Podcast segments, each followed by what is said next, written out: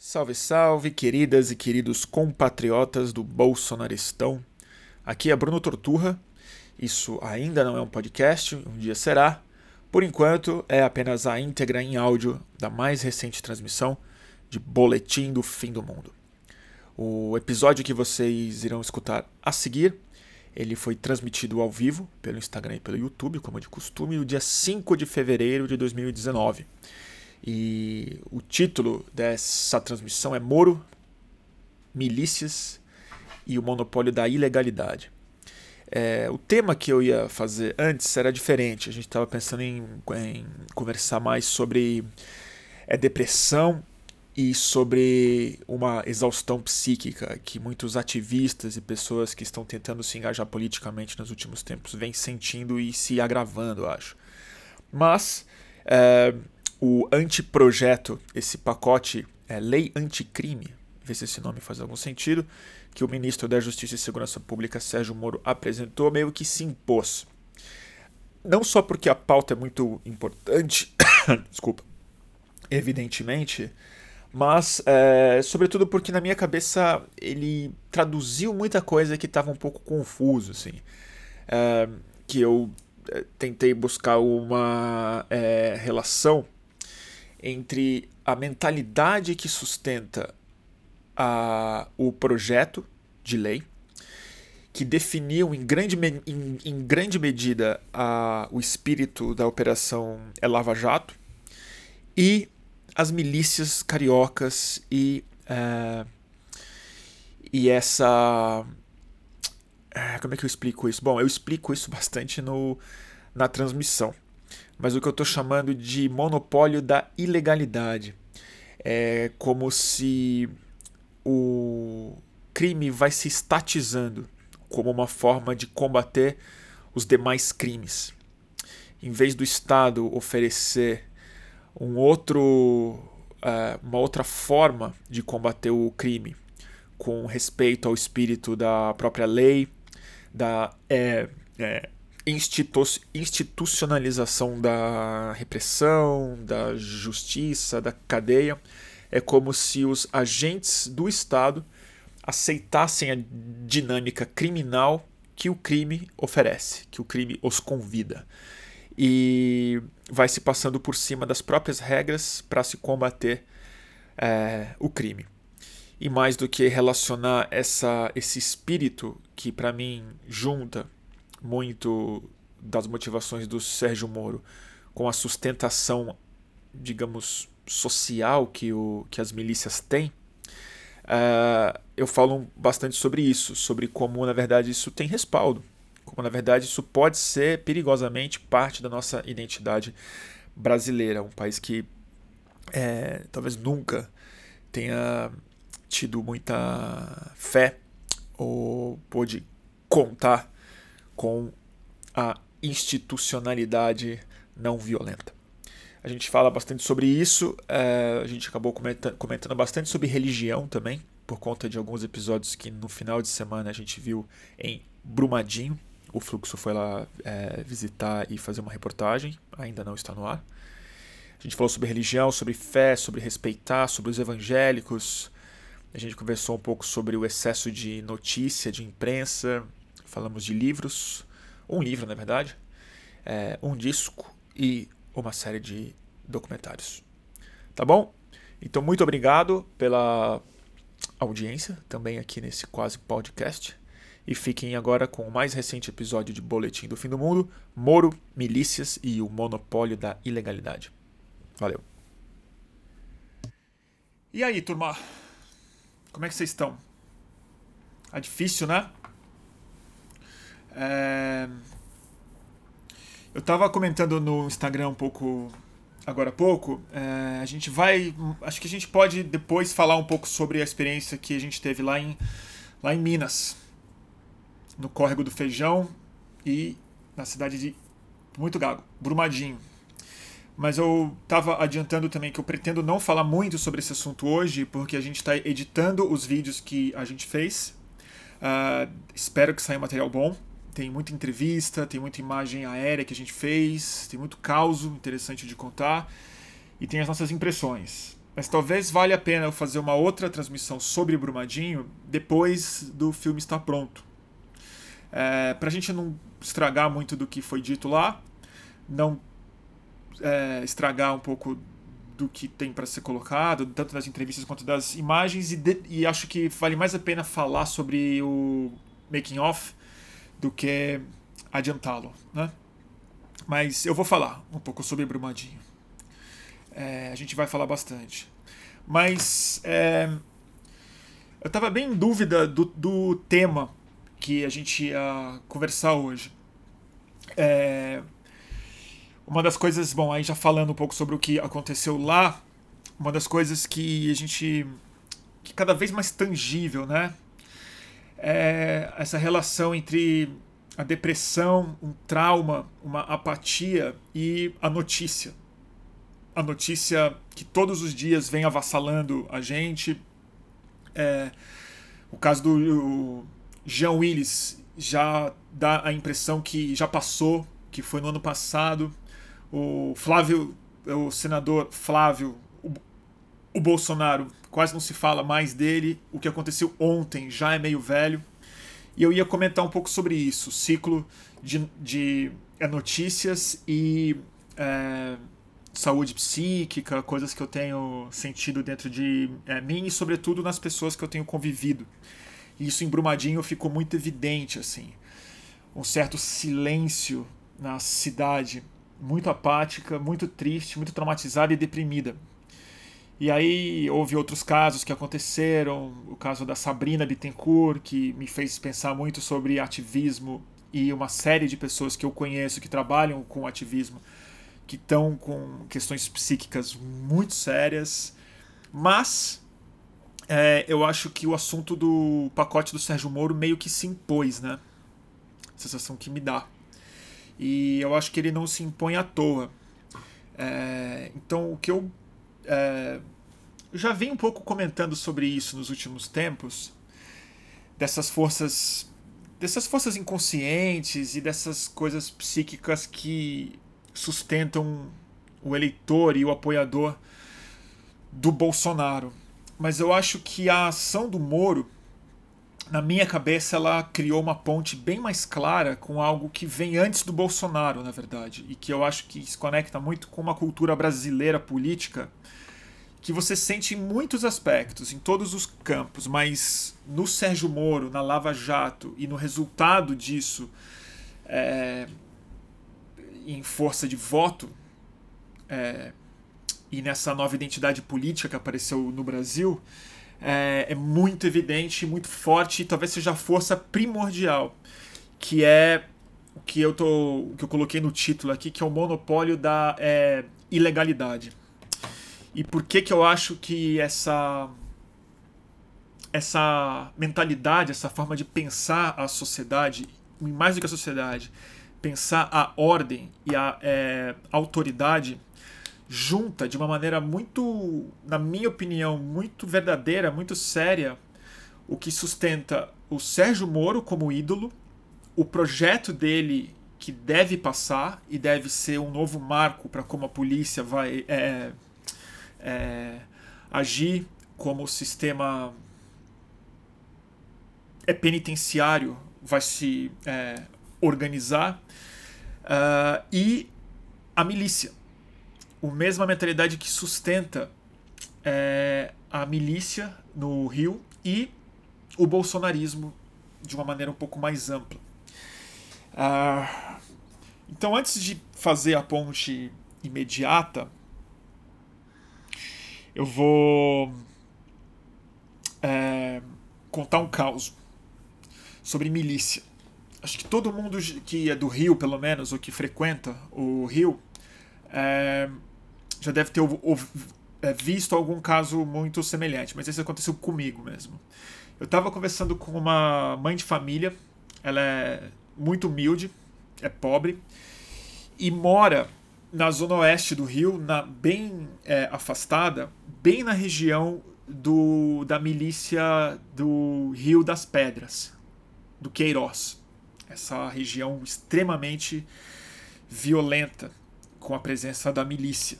e que com muita força na é, Câmara Estadual do Rio, Alerj, Assembleia. E ela mora lá. E aí eu conversando com ela e eu falei assim, mas como é que é o seu bairro da milícia, né? Como é que é? Ela falou, ah, lá é muito sossegado. Ela falou, é tranquilo lá. É tranquilo foi a expressão que ela é, utilizou. Aí eu, como assim? Aí ela me contou, ela falou, não, lá quando tem assalto, a milícia executa a pessoa na, na praça. E ela começou a contar de alguns casos de pessoas que foram é, assassinadas, executadas, é, durante o dia na frente do bairro todo.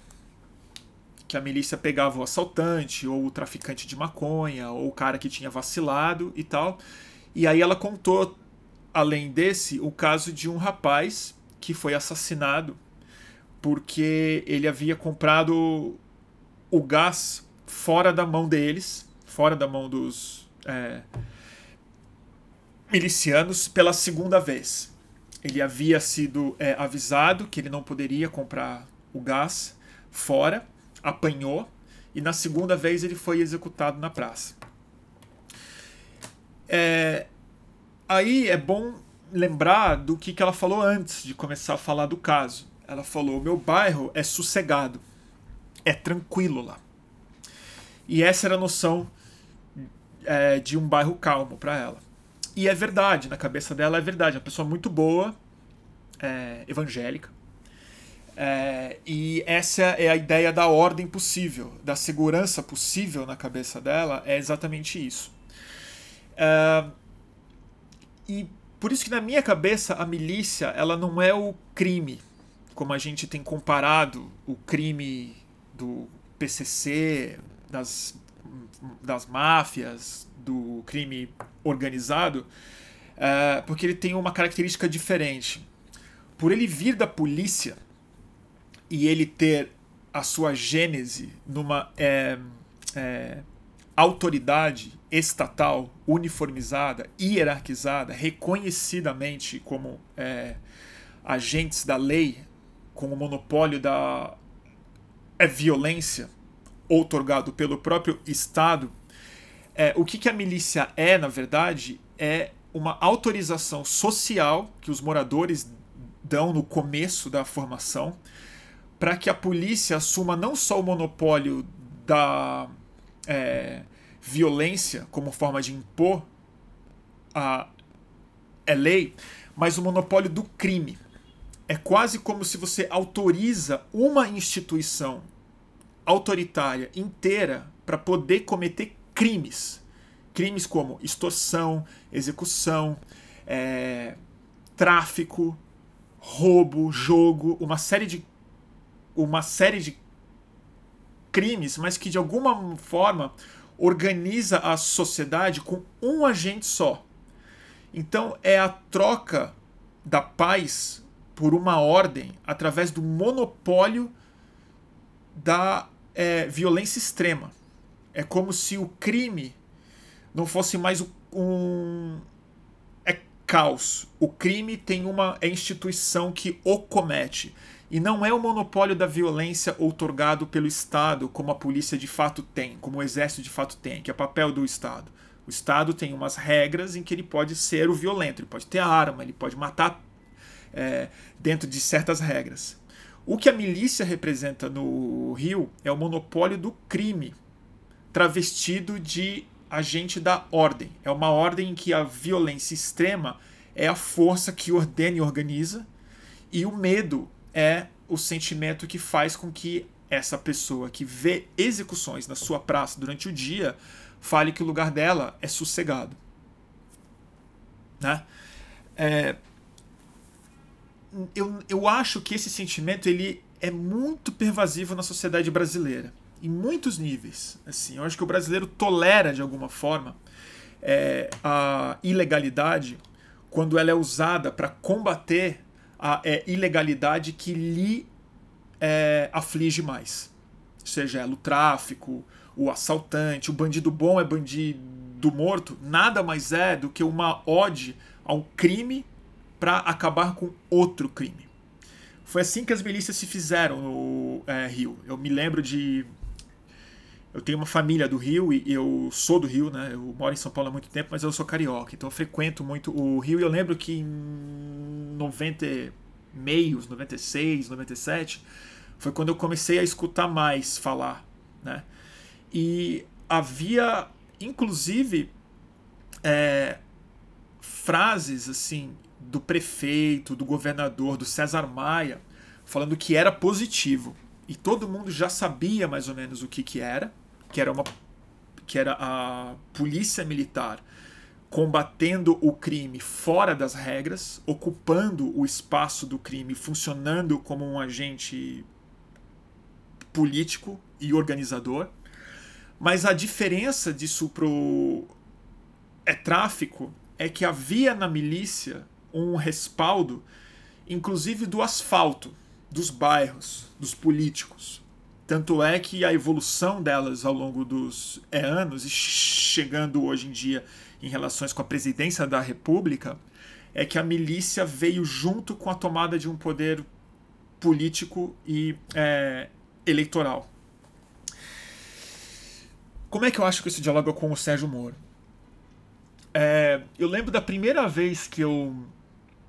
Eu nunca simpatizei muito com o Moro. De verdade. É, mas eu tinha uma visão. Eu me poupava antes de criticar o Sérgio Moro. É, apesar de não simpatizar muito e sempre achei a Lava Jato com um viés muito forte. Mas eu também não comprava a, a automaticamente a versão do Sérgio Moro que o PT é, colocava para é fora. E não se tratava de dar uma volta de confiança pro cara, porque eu nunca confiei de fato nele. Mas eu estava mais observando, tentando entender um pouco mais eh, que força era essa que estava é, avançando sobre a política brasileira. O dia que eu perdi as esperanças nele, que eu olhei e falei, não, esse cara realmente não tem a menor é, eu não posso respeitá-lo, na verdade, foi no dia em que ele vazou as gravações da Dilma com o Lula para impedir que o Lula assumisse o ministério. Vocês lembram desse dia? Aquele dia foi muito importante na nossa hecatombe, né? É, a Rede Globo parou tudo, o áudio foi vazado para a Rede Globo, é, o STF interviu, as pessoas foram para a rua e tudo mais. Aquele dia eu falei, esse cara passou por cima da é lei mesmo, era muito evidente isso, que ele fez algo que não poderia ser feito. E qualquer situação é, minimamente estável de uma instituição é, judicial deveria ter afastado Sérgio Moro como juiz daquele caso naquela hora. Ele falou: esse cara não pode mais ser o juiz aquela prova foi obtida de maneira é, ilegal e vazada para a imprensa com finalidade política. Mas ficou claro ali também, de maneira muito evidente, que a imprensa industrial, que via na Lava Jato uma chance não só de audiência e de buzz e de força, mas de avanço de uma pauta política, é,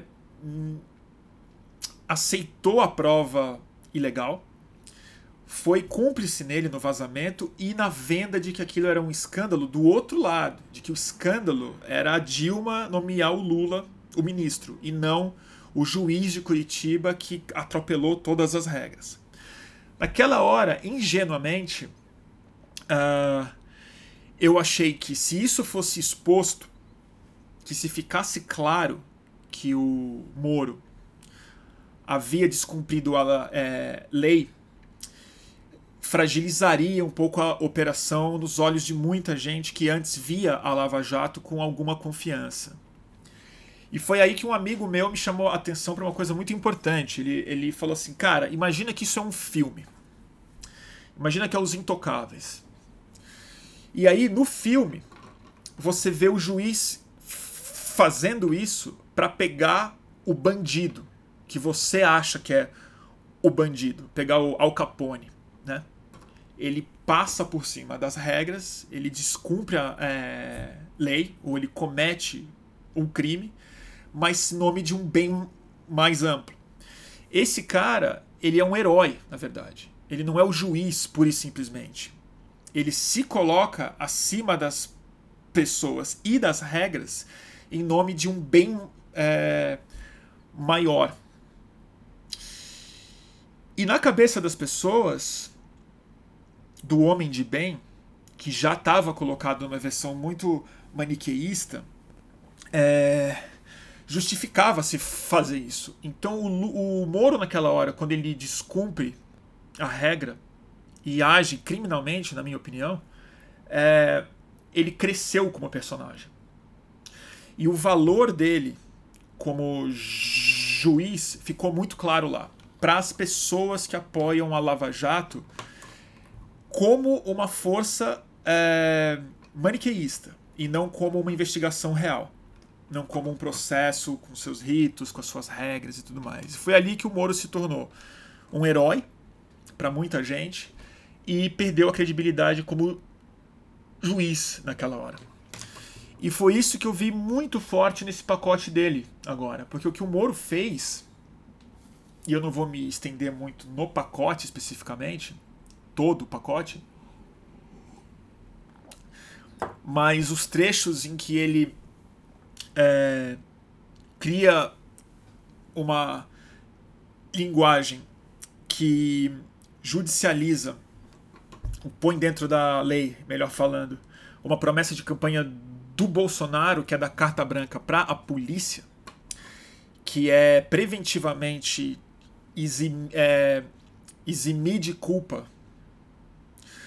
É, mortes provocada, provocadas por policiais em exercício, é, aquilo me pareceu exatamente a força que justifica a milícia, que é a sociedade e o presidente e o ministro agora assumindo institucionalmente o monopólio da criminalidade como forma de combater as outras criminalidades. É passando por cima do bom senso, dos direitos humanos, do direito à vida das pessoas, do devido processo, da responsabilidade que uma pessoa armada, com uniforme, com autoridade outorgada pelo Estado precisa ter. Em nome de um combate a um crime que acontece, sobretudo, numa imagem arbitrária de que tipo de crime está se falando. Tanto é que ele cita o PCC, ele cita o comando e tal, mas na sociedade a gente sabe o que está acontecendo. É o crime caótico, é o crime sem uniforme, é o crime que você não identifica a fonte. Ou a fonte é a periferia, a fonte é o traficante, a fonte é o moleque preto, a fonte é o assaltante, a fonte é o caos que as pessoas identificam. E o monopólio do crime está passado para as pessoas de farda. Porque, em nome da proteção do cidadão, essa pessoa de farda está autorizada a ser executor, linchador, achacador, chantageador, traficante de droga, porque as polícias também são. Mas a instituição está preservada. O culto à polícia militar agora está é, institucionalizado num pacote de lei que flexibiliza ainda mais a já muito flexível autorização implícita e às vezes explícitas que os policiais no Brasil têm para matar. E a polícia no Brasil é a polícia que mais mata no mundo. E já se colocou na linguagem da própria lei que os policiais sofrem que os policiais estão psicologicamente afetados por essa situação.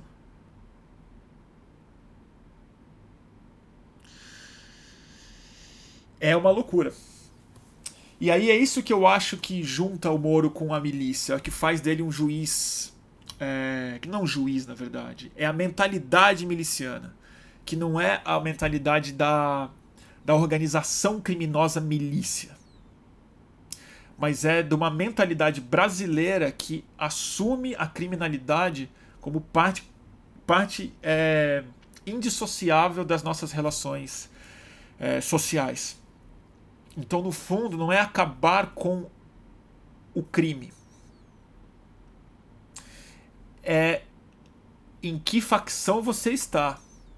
É o Estado assumir a vocação de facção, de topar a dinâmica que o crime propôs, que é de execução sumária, que é de impor uma sensação de segurança, como a pessoa que eu comecei citando no começo dessa é live sente em um bairro onde a milícia executa pessoas na praça.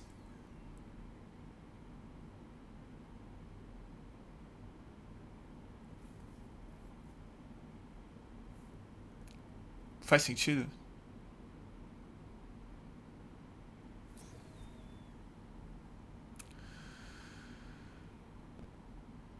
Faz sentido meu meio deu um tilt agora. É que eu tô tô meio tenso hoje. Tô me recuperando ainda de, de Brumadinho, mas eu assim, foi muito o Moro se revelou mesmo para mim nessa nesse pacote tem muitas coisas, né? Vale a pena ler o artigo que a Conectas publicou sobre o pacote anticrime, que aliás, né, lei anticrime, é, tipo, é, até o texto é burro, né? E mas é isso, eu não vejo a milícia como um crime organizado. É o Estado assumindo a dinâmica criminal como forma de combater um tipo de crime.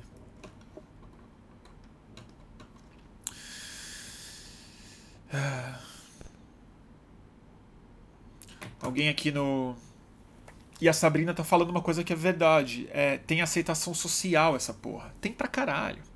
E tem antes do Bolsonaro. Esse, esse é o ponto.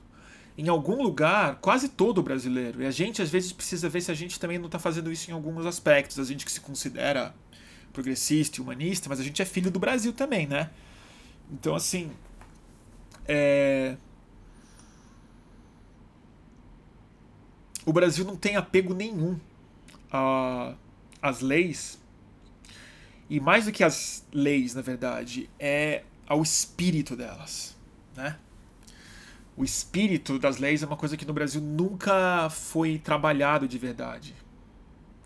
É, o direito como um valor assim meio entranhado na cultura do país. Né?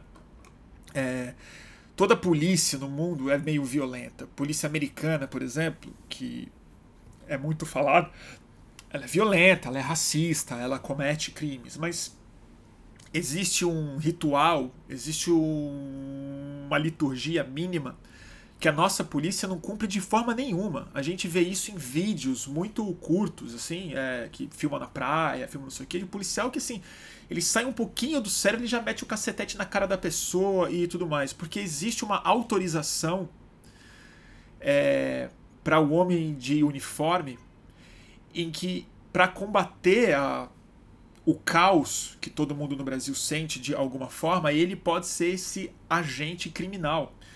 E o culto à polícia é muito doido isso. O culto à polícia que emergiu nos últimos anos no Brasil e eu, e eu vi isso acontecer de maneira muito intensa na rua, é, no bolsonarismo antes do Bolsonaro né, aparecer como candidato, como viável, presiden viável presidenciável. É, o culto à polícia não era o culto à, à ordem, era o culto à violência policial. Era o culto à polícia que batia em manifestante. Era o culto à polícia que matava comunista, ou matava bandido, ou matava. matava vereadora, certo? Vereadora eleita.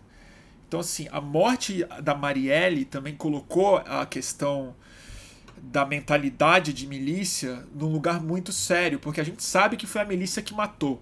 A gente meio que sempre soube disso. E a gente também sempre soube que a milícia que matou não faz muita diferença da polícia militar no Rio. Ela é um organismo que, que entra e sai. Assim, né? A milícia é parte da polícia e a gente não entende como esse mecanismo funciona na prática. Os poucos que entendem precisam viver sob proteção policial ou são assassinados, como a Marielle. Mas mais do que saber que a milícia matou, a, o apoio que a sociedade deu ao, à execução da Marielle, o silêncio do Bolsonaro em relação a é isso e a ascensão política das pessoas que defenderam a morte da Marielle simbolicamente, rasgando a placa com o nome dela, homenageando o miliciano e tudo mais, essas coisas têm respaldo demográfico. E esse respaldo demográfico é, é essa mentalidade de milícia.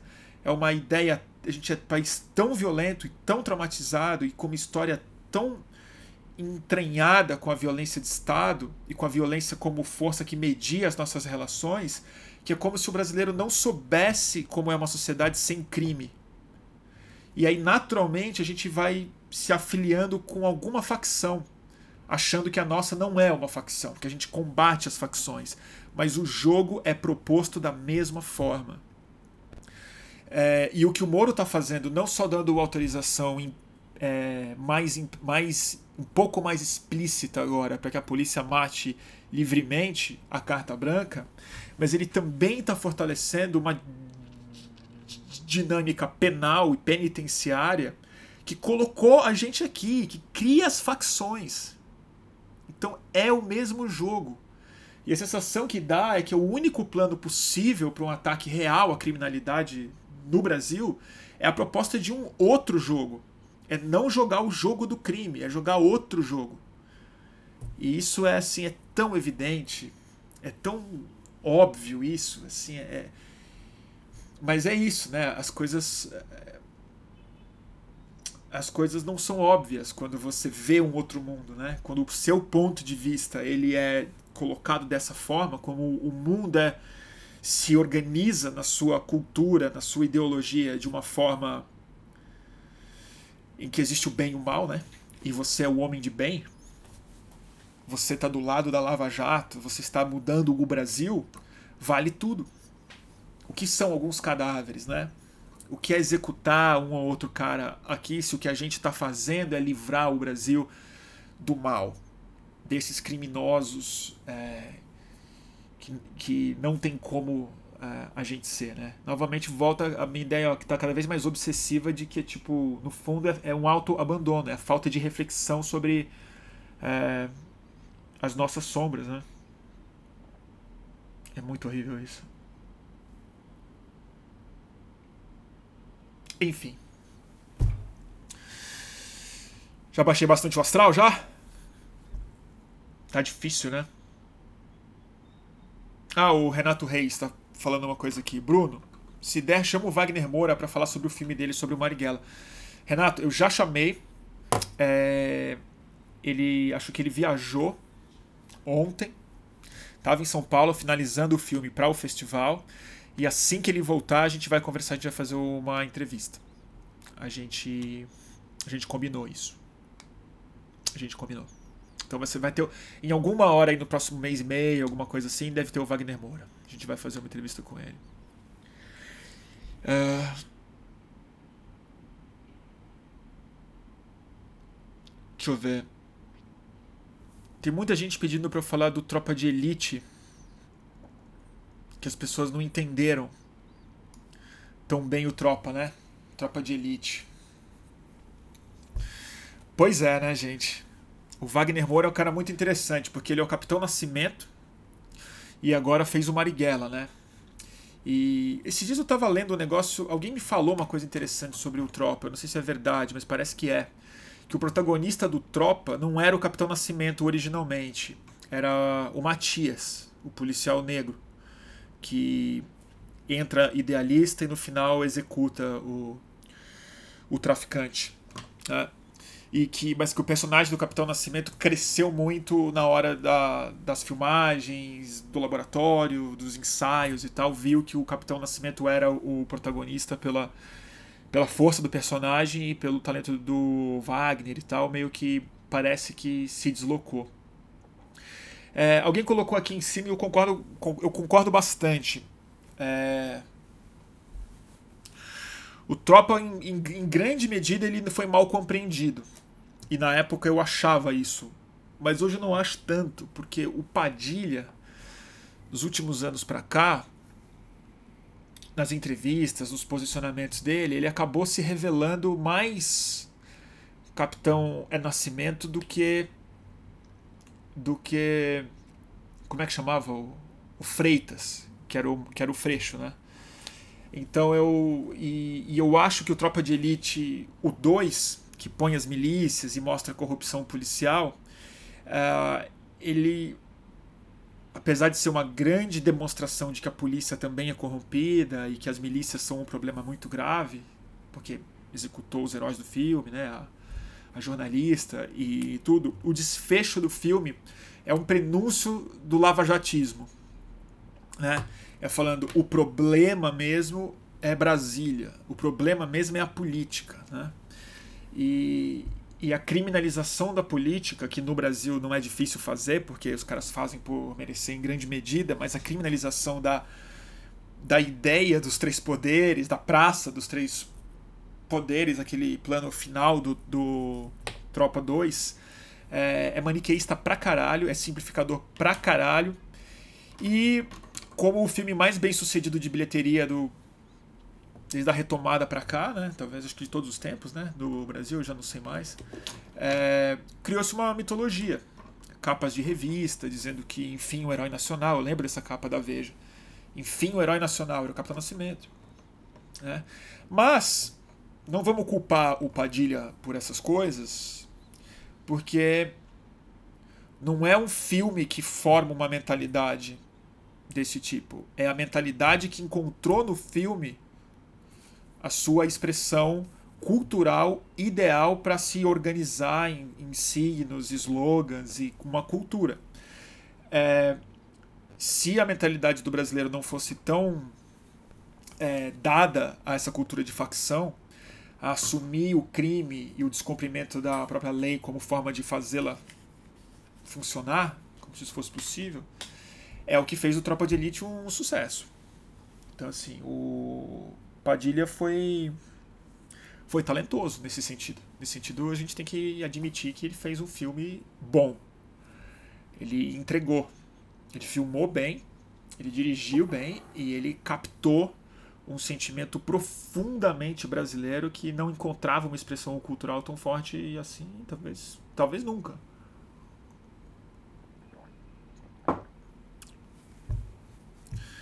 Então é eu também, outro, outro dia até dei uma xingada no Padilha no Twitter, mas eu, eu acho que é extremamente simplificador falar que o. Como algumas pessoas fazem, que o Tropa de. que o Tropa meio que inventou isso, inaugurou, não é verdade. O filme retratou algo que sempre teve lá.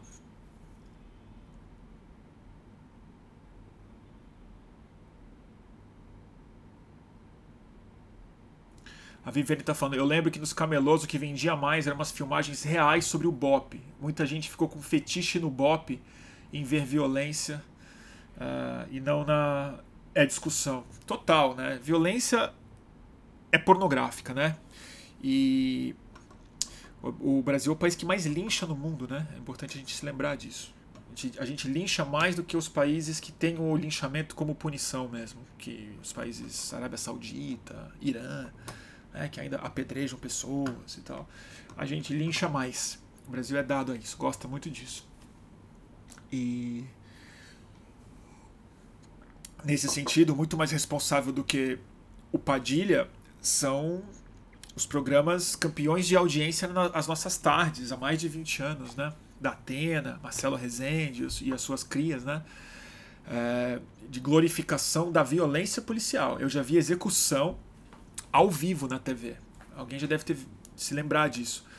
Era o Marcelo Rezende, quando era vivo, narrando um policial que derrubou uma moto com dois ladrões fugindo. E assim que a moto caiu, o policial saiu e executou as duas pessoas no chão.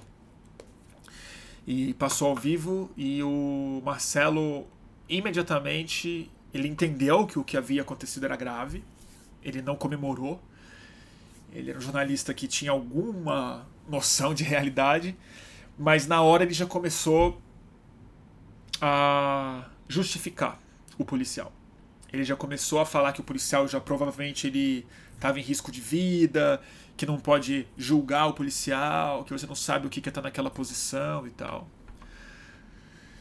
Tudo pode ser verdade, mas o fato é que é, essa fala, que antes era só de um jornal que defendia a polícia como linha editorial, hoje em dia está escrita no pacote anticrime do, do ministro da Justiça e Segurança Pública, Sérgio Moro. Né?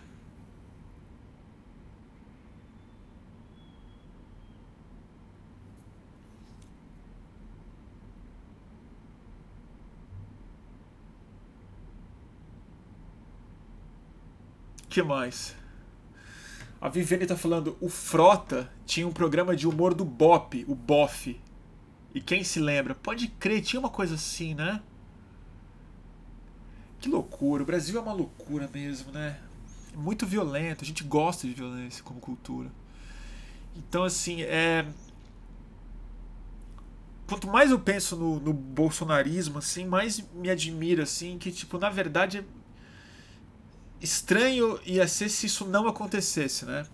Quando você começa a olhar com esse filtro do que vem sendo feito na cultura, na mídia, na ampliação da violência, nos valores culturais que estão se é, solidificando e se amalgamando nos últimos anos, é, seria estranho que a gente não elegesse um Bolsonaro, que isso não se organizasse de alguma forma e achasse uma expressão política nativa e natural mesmo. Por isso que talvez a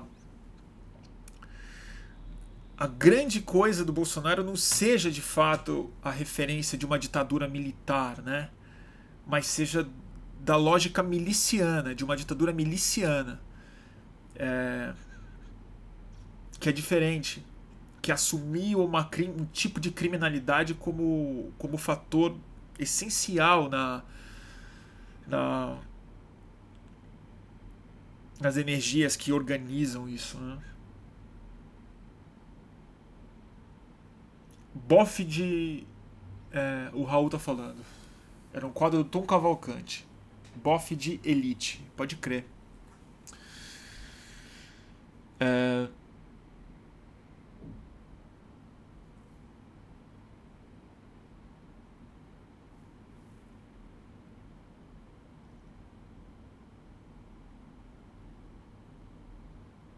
que mais, gente?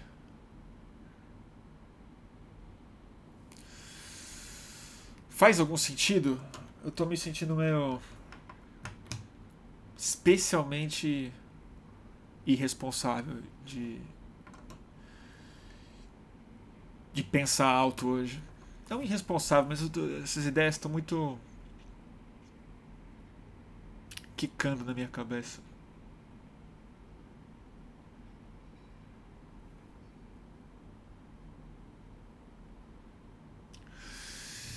É, né? Tropa de Elite. Eu, eu, eu conheci o Padilha uma vez. Muito rapidamente. Ele estava falando sobre um documentário que ele estava fazendo sobre a Polícia Federal na fronteira do Paraguai. Parecia ser interessante. É... Eu quero conversar com o Wagner sobre isso. O Wagner Moura. Eu tenho mais interesse em conversar com o Wagner do que com o Padilha, mas eu teria vontade de fazer uma entrevista com o Padilha, pensando bem. É que eu acho que não ia render muito o mecanismo, vocês estão perguntando aqui, o Antônio está perguntando, eu não, não vi o mecanismo, não quis ver o mecanismo. Não quis ver. O, então, o que eu acho que junta o Padilha com a lógica miliciana é exatamente. Eu não, eu não quero me repetir muito, mas é exatamente isso. Assim, é o lavajatismo é a versão é, judicial do miliciano. É um judiciário que se arvora o direito de ser extra judicial como forma de cumprir o que eles, lavajatistas, acham que é justo. Né? Acham que é uma. E aí sempre isso tem uma coisa messiânica. Que, que o messianismo nada mais é do que uma consequência muito natural do maniqueísmo, da separação definitiva do que é bom e do que é mal, do fim das áreas cinzas, do fim da complexidade da ganância, da corrupção, do crime, da violência, da sombra, da, da benevolência e tal. Quando se estabelece que existe o homem de bem, ou o judiciário do bem, ou os ungidos pela missão de mudar o Brasil para um futuro luminoso, ou qualquer coisa assim, é, naturalmente você se arvora o direito de é, não cumprir as regras que você supostamente defende. E isso é clássico. Isso é clássico. Isso é clássico de todo Messias, sem trocadilho com o sobrenome de ninguém, mas de todo autodeclarado Messias, né? Ou de todo mundo que defende a ideia de um Messias. O Messias pode, é, porque ele veio para nos redimir. E o, o, Sérgio Moro sempre foi isso, né? Um juiz que se virou é, o, o totem, a projeção de muita gente, pro bem e pro mal, né? Por isso que eu também demorei muito, eu hesitei muito para é, criminalizar, entre aspas, o Moro durante a Lava Jato, porque eu sempre temo, assim como o herói, temo também a vilania. Mas hoje, para mim, eu preciso reconhecer que o que para mim faz do Moro um vilão mesmo é essa convicção que ele tem de representar o bem, né? E de que em nome do bem ele pode passar por cima de qualquer coisa. Ele pode ser mal, porque não tem como ele ser mal de verdade, porque ele é o homem de bem.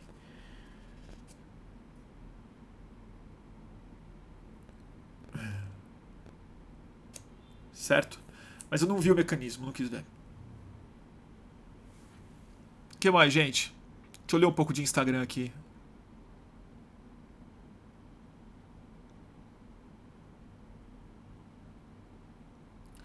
Tem muita gente falando de Brumadinho, perguntando de Brumadinho, né? É, eu vou começar a falar de Brumadinho já já. Tá bom? É...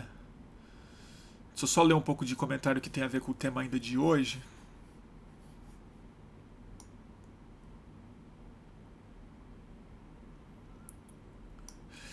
Ó, eu vou falar uma coisa para vocês. Estão me perguntando muita coisa sobre PSOL, PCdoB, é, PCdoB PT, PDT, Renan, a eleição do Senado.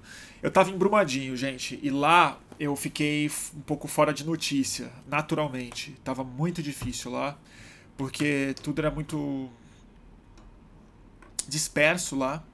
A sociedade não tá muito bem organizada, aliás, não tá nada organizada. O movimento que está presente lá é o MAB, que é incrível, o movimento dos atingidos por barragens. Eu vou falar dele, deles daqui a pouco e pedir o apoio de vocês ao movimento deles, o apoio financeiro de quem puder. É, mas tudo era muito longe, muito difícil, muito estressante, muito traumático. Então a gente saía cedo do é, hotel, voltava à noite destruído. E aí eu não tinha tempo de ver notícia, não tinha cabeça de ver, porque eu tinha que descarregar as câmeras, carregar as baterias, conversar e tudo mais e dormir. Então eu não acompanhei todos esses embrólios todos. E, novamente, é, era o tema que eu queria discutir hoje, na verdade, era notícia. O fluxo de notícias está insuportável. Então, assim, é... todo mundo sempre me pergunta assim, como é que faz para sobreviver? A gente está desesperado, a gente está triste, está mesmo. Por incrível que pareça, a gente tem que ter, ler menos notícia. E não é se informar menos, veja bem. É ter uma dieta de mais qualidade e menos frequência. É ler notícia de boas fontes, contextualizada, com os dados frios da coisa, com uma reflexão boa, e depois sai da rede social, desliga o Facebook e vai ler outra coisa, vai trabalhar, vai ler ficção, vai ver um filme, depois você volta e se reatualiza. Porque o problema não é que as notícias estão ruins. As notícias estão ruins e se repetindo em loop o tempo inteiro, porque você vê cada amigo seu e cada hater seu, cada parente seu, cada desafeto seu repetindo a mesma informação péssima com a paranoia dele, com o medo dele, com os adjetivos dele, com o sarro, com a comemoração, com a burrice, com os preconceitos e tal. Então é uma câmara de eco em que uma coisa ruim que acontece no Brasil vira uma sinfonia de corneta quando você não sai do hiperfluxo de informação. Então eu não estou falando para a gente se informar menos, eu estou falando para a gente ver menos a notícia, ver melhor e menos. Uma dieta regular, mas que para. Porque senão a gente pira. Eu sei que hoje, por exemplo, amanhã eu vou fechar meu Facebook novamente. Eu tinha fechado ele no final de 2017 e reabrir ele para as eleições, para eu acompanhar, dar opinião e, e, e, fazer as lives e tal. E amanhã eu vou fechar ele novamente, vou encerrar meu perfil do Facebook. E é, e é exatamente por causa disso, porque quando eu me pego a notícia do Moro, por exemplo, do pacote do Moro, ela está reverberando na minha cabeça, não pelo pacote, mas pelas dezenas de parágrafos que eu li, e aí eu já estou dialogando não com a notícia, mas com a opinião de uma pessoa, do posicionamento errado da outra, do preconceito de não sei quem, do meu amigo que eu concordo, mas dessa vez ele exagerou, do cara que é muito petista, do cara que me julga, da pessoa que me cobra. Então vira uma dinâmica em que a, no, a notícia ruim ela é só o começo de um processo psíquico que não tem nada a ver com é, tratar da notícia em si.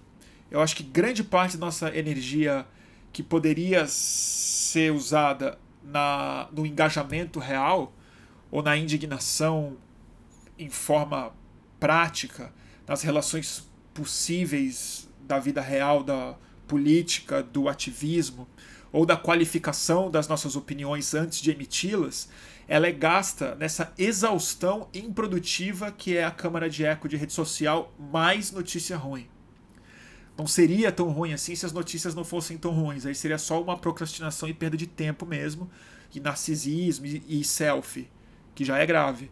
Mas com com a notícia ruim, eu acho que a gente entra num vórtex que ocupa a nossa cabeça mesmo. Então eu, eu defendo isso, uma dieta equilibrada. Coma três vezes ao dia, bem, coma bem.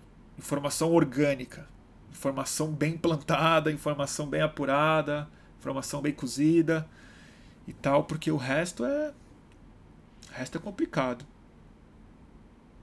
Agora sim, eu tô falando isso e eu não cumpro.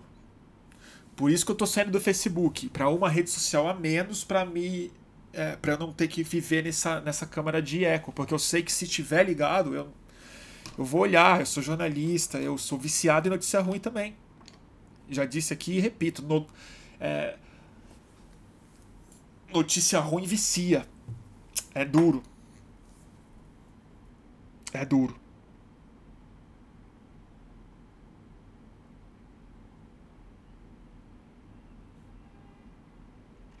Ai, nossa. O Cristiano tá falando, puta, vou ter que contar uma aqui. É, essa frustração, o Ed tá falando aqui, essa frustração foi captada pela direita. Pode ser, Ed. Elabora mais. Puta, uma pergunta difícil aqui do Pedro Chacon. Bruno, você acha que as neopentecostais e a milícia possuem relação e estrutura o novo poder brasileiro? Eu acho que sim mas eu não tô falando aqui que eu, eu, eu, não quero ser muito irresponsável, porque eu, eu já tô sendo, mas eu não, eu, eu não sei das relações. Eu não investigo isso, não quero investigar isso. É um assunto que eu não tenho experiência nem coragem de investigar.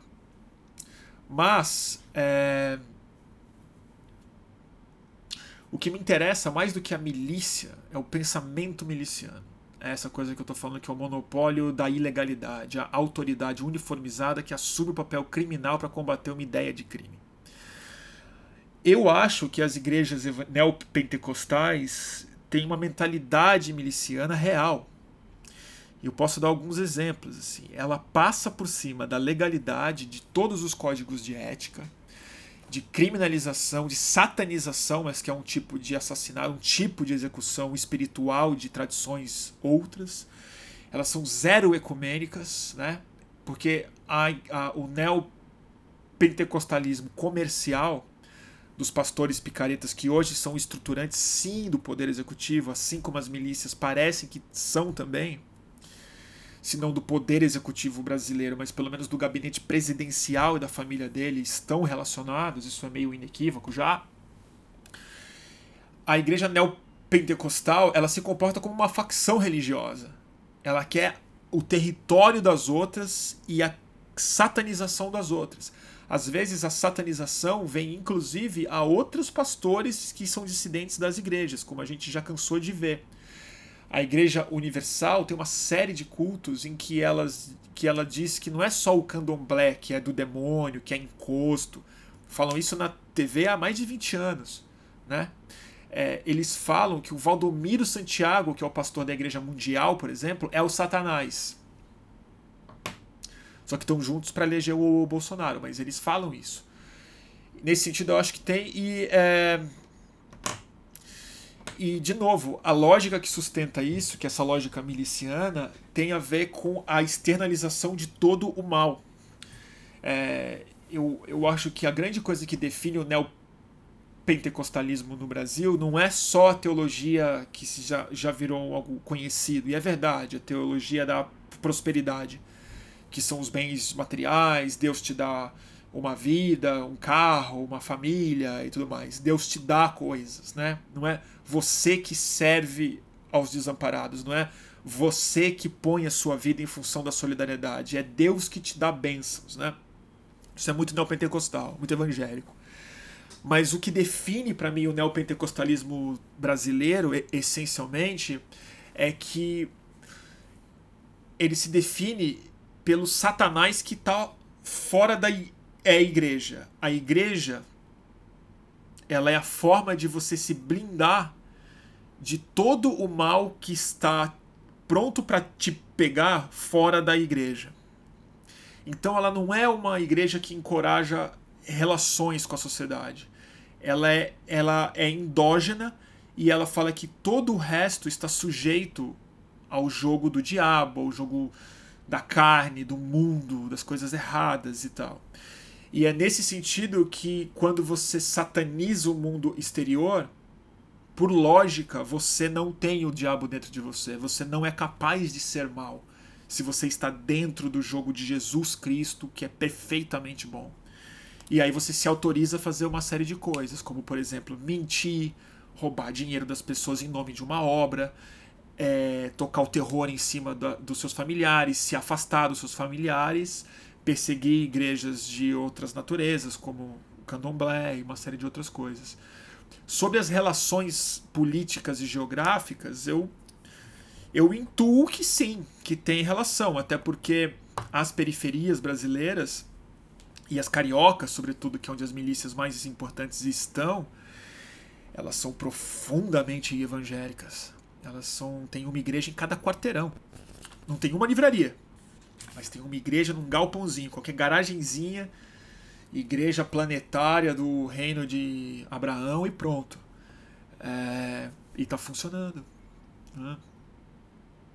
E eu não acho que é cristianismo. Acho que Cristo é só um nome que eles soltam em cima. O lance delas é te proteger do diabo. Eles acreditam mais no diabo como inimigo do que em Deus como aliado. É isso que eu acredito. É isso que eu vejo. É isso que eu vejo. E eu, assim. Eu não tô chutando isso.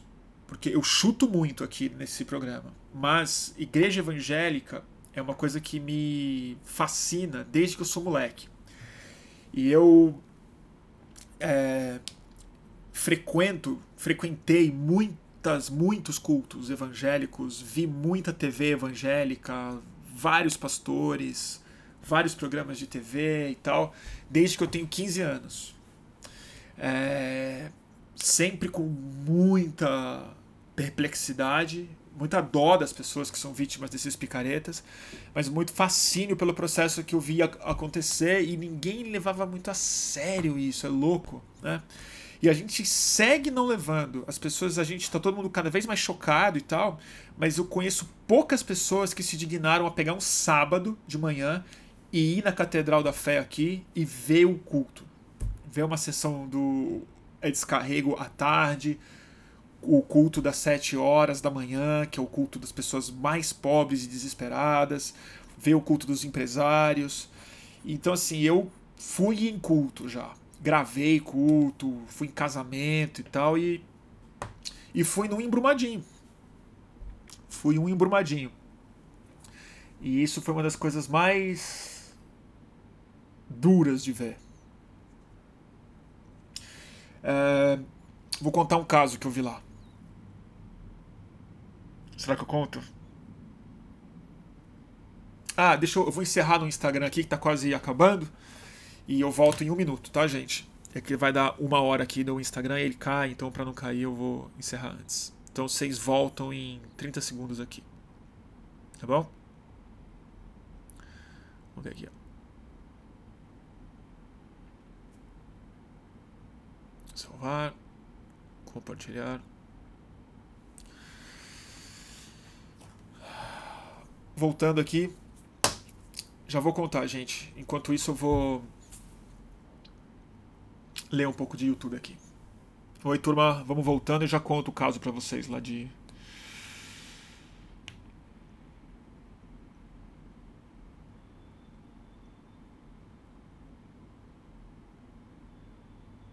O Cezão tá me perguntando se pessoalmente eu já tive algo espiritual, algum insight. Muito. Muito eu tive. Durante muito tempo na minha vida, eu tive. Bons anos na minha vida. A coisa principal da minha vida era. É, buscar experiências místicas, espirituais e. E, e, e, e sentir, tentar me. tentar ter uma. uma espiritualidade que fizesse sentido, que não dependesse de fé que, que fosse fruto de experiências com a minha consciência. Então eu, eu usei muito psicodélico como forma de chegar nesses estados. E eu lia bastante sobre tradições místicas, né? sobre o, o taoísmo, o sufi. E aí eu, eu pensava sobre essas coisas e meditava nessas coisas sob efeito de drogas psicodélicas. Tive grandes, muitas experiências, mas elas não se por definição, elas não se definem, elas não se materializam em, em uma versão é, palpável que eu possa traduzir justamente pela minha falta de fé. Então, ela é. Eu, eu busquei isso através de experiências é, subjetivas. Vamos lá? É, o Pedro tá... a gente começa falando de psicodélico não para mais, né? O Pedro Alessandro Rodrigues Sartorelli está perguntando: quando você usa psicodélico, você fica menos ou mais gago, Bruno? Depende, às vezes zero, às vezes mais. Eu fico mais gago quando eu tomo. Quando eu preciso falar com, com estranhos, quando eu estou sob efeito de psicodélico. Mas não MDMA. MDMA ficou ótimo. Eu falo super bem, mas aí é é da coisa empática que rola, né? Hoje eu tô bem gago. Eu tô me sentindo. Eu achei que não parece tanto, mas é que eu tô dando volta na minha cabeça para não gaguejar. Então eu fico mudando a palavra, eu fico mais prolixo para não. Porque eu sei que. Eu sei aonde eu vou gaguejar. Mas eu vou contar o caso lá de. Conta, conta, conta, não pedi. Tá bom, eu vou contar o, caso. E para mim isso explica muita coisa, tá? Uh, para quem assistiu a live que eu fiz sobre Brumadinho e o cancelamento do futuro, eu falei muito sobre o que eu senti em Mariana antes de ir para Brumadinho, que é um caráter. Tô vendo, eu tô gago, não tô, não tô conseguindo falar a palavra. Um caráter teológico que esses desastres têm. O papel da empresa, a coisa geológica, a força que organiza mais do que a economia e a sociedade, mas a identidade, um modelo de realidade, é uma coisa imanente, é uma força visível e invisível. Né?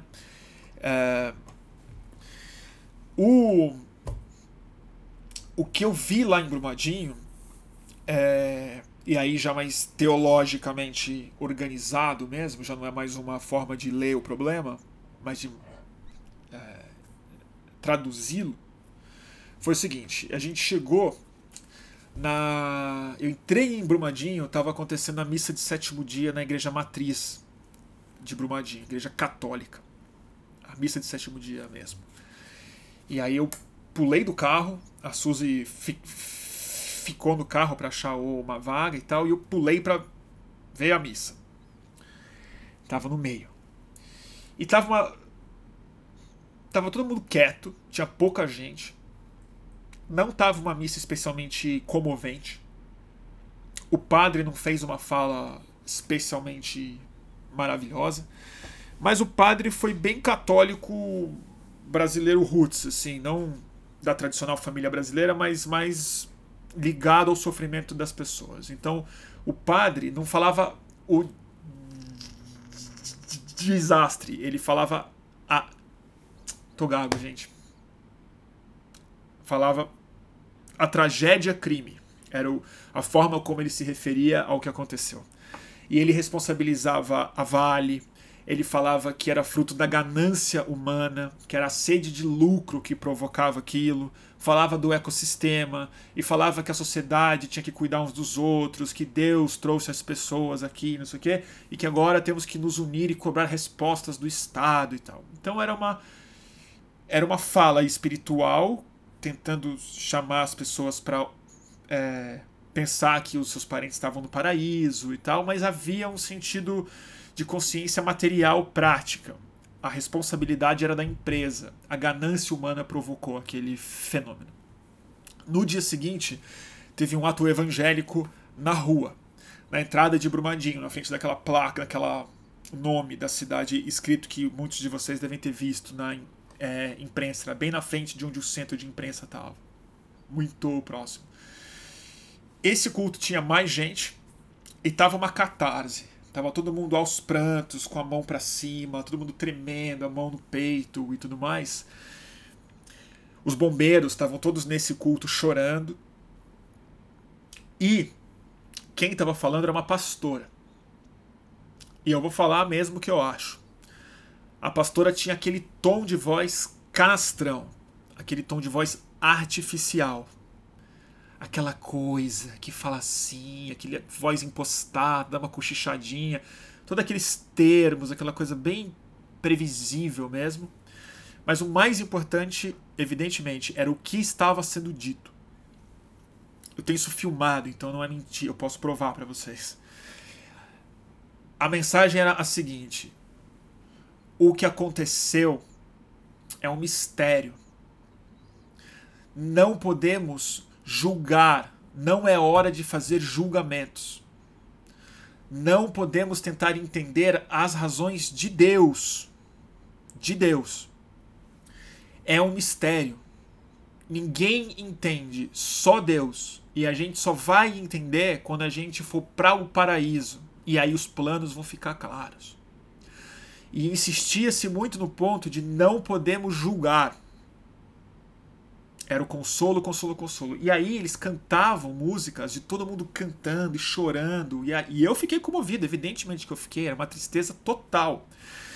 E a música, eu até, até vou ter que encontrar é, essa letra. É, é, Ninguém entende Deus.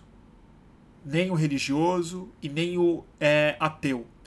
E falando que o Big Bang, Deus fez o Big Bang para é, disfarçar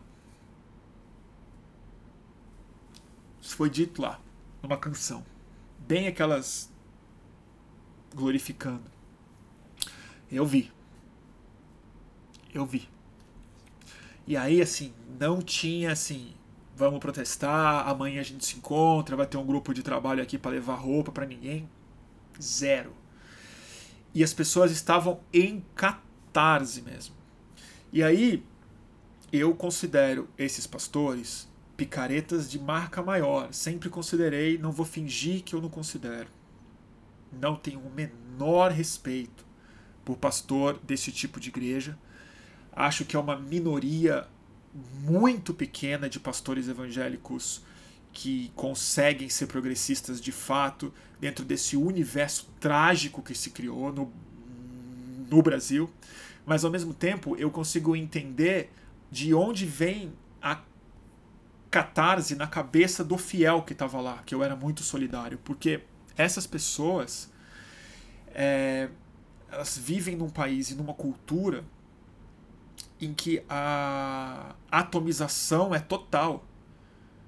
Não existe uma cultura, nem um Estado, nem uma política que conseguiu organizar a sociedade em uma rede solidária mínima. As pessoas há muito tempo que no Brasil estão muito mediadas pelo medo e desconfiança uma das outras. A complexidade da vida vai aumentando muito e as pessoas cada vez têm menos instrumentos para lidar com isso. Gente, eu sinto isso na minha vida. E acho que todo mundo sente isso. As coisas estão ficando complexas, difíceis, afogantes e a gente se atomizou cada vez mais.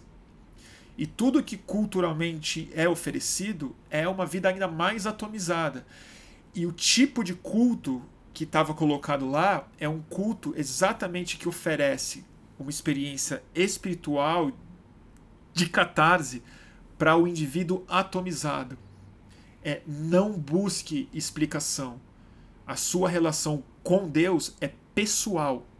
Ele vai te tocar agora ele vai consolar o seu coração, o seu coração, aqui. Deixa o seu dízimo e volta para casa. E aqui na é, igreja, a gente te protege de tudo que é difícil e complexo e ameaçador e, e tudo mais. Então, assim, eu consigo entender a força social que esses caras conseguem mobilizar. Muito duro, Bruno, você acha que essa pastora foi paga pela Vale? Não, eu não posso afirmar isso. O é, S. Guta está perguntando. Não, eu não posso afirmar isso. Eu não acho que precisa ser paga pela Vale. Esse é o meu ponto.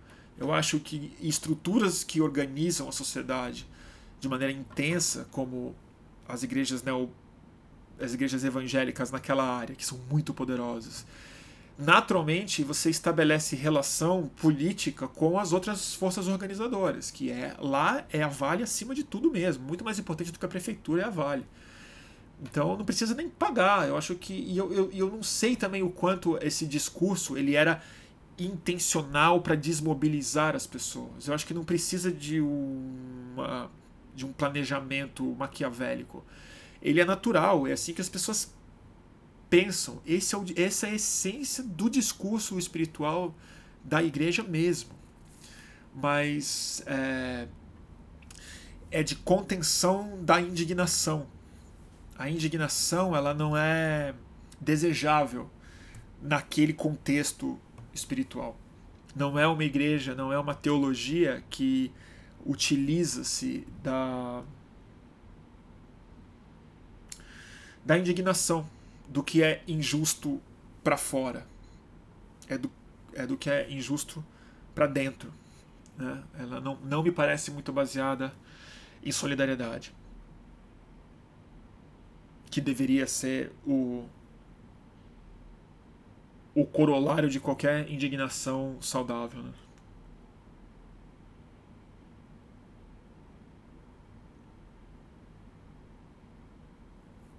Sei lá.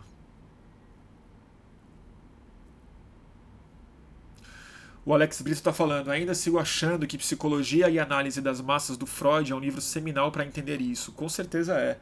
Eu recomendei muito o Psicologia das Massas é, no primeiro turno, quando a gente começou a fazer lives eleitorais aqui.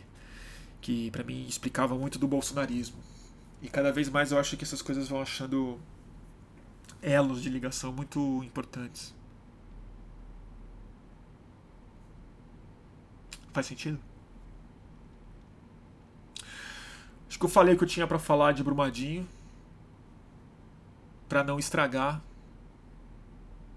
Ah, ele achou a música. A Etel achou a música que eu falei. É, isso aqui, tá aqui em cima.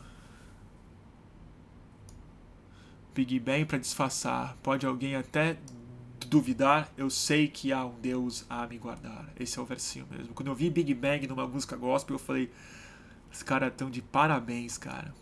Big Bang para disfarçar. Imagina Deus assim, imagina Deus no cosmo lá, tipo, que, que eu faço? Que assim, daqui a 4 bilhões, daqui a 14 bilhões de anos mais ou menos, eu vou botar a Bíblia em, né, vou botar a Bíblia para andar. em circulação. Vou publicar esse livro aí e mandar meu filho. Mas o que, que eu faço para disfarçar? O que, que eu faço para fazer as pessoas não perceberem que eu tô aqui e depender de e, e eu ver quem tem fé mesmo, quem vai acreditar na Bíblia? Já sei. Vou fazer um Big Bang para disfarçar. É basicamente o que está dito nessa letra. Deus falou: já sei. Vou pegar esse nada aqui, botar toda a energia e a matéria possível num espaço menor do que tudo e criar o tempo e o espaço numa grande processo inflacionário para daqui a 14 bilhões e ponto 7 eu ver quem tem fé mesmo, embrumadinho. Vamos ver.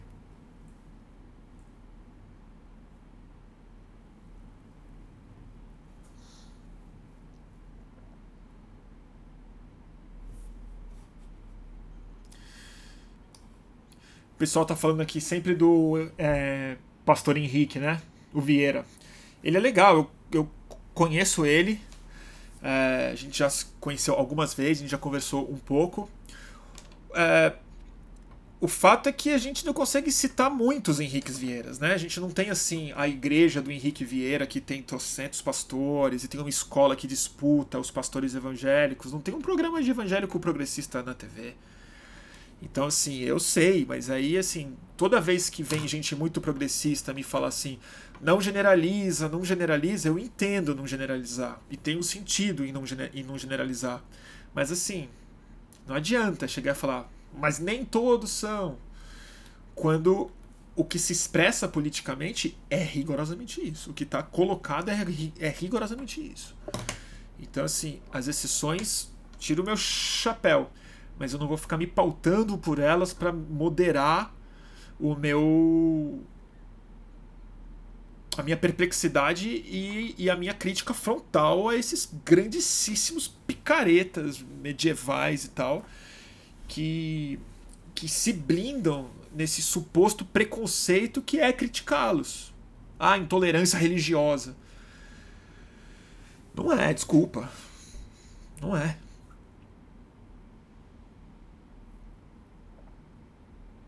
Não dá para generalizar. Alguém tá falando que não dá para generalizar, mas também não dá para colocar um mas toda vez que a gente critica, porque é, é pequena a proporção. É pequena a proporção.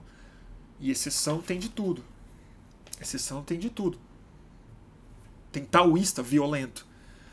Mas quando eu vou falar do, né, do taoísmo, eu vou falar, ah, mas tem que tomar muito cuidado porque tem os violentos. Sei lá. Exceção tem em todo lugar. O que eu vejo mesmo. Aí tem umas pessoas citando outros nomes aqui, o Fábio, o Bezerril, que bom. Eu já vi, eu já fui, eu já fiz matéria em igreja evangélica gay, culto evangélico gay. Já fui, já vi. É, já fui em rave católica. Já fui mesmo. Fui. Ela acabou uma e meia da manhã, tava todo mundo com sono. Porque não tinha álcool, não tinha drogas. Mas era uma rave. Eu tenho até hoje a camiseta deles. Mas é uma exceção. É uma exceção. E. É isso aí. E, e, e mesmo assim, eu, eu mesmo. O, é Henrique não, porque eu acho que o Henrique é um cara muito sério e muito cristão. Muito cristão mesmo.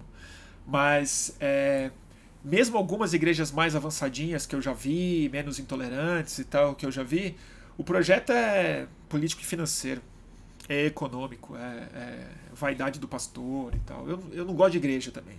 Então o meu problema não é com a igreja evangélica, tá? O meu problema é com a fé mesmo. E, e a igreja católica também. Parece que eu fiquei falando bem da igreja, porque o, o, o padre foi mais popular e tal, em comparação com o culto. Mas a Igreja Católica eu acho uma força maligna também no mundo. Acho terrível.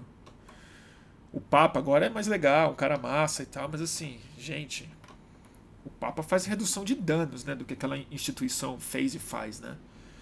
Sucessivamente. Protegendo pedófilo até hoje. Então é.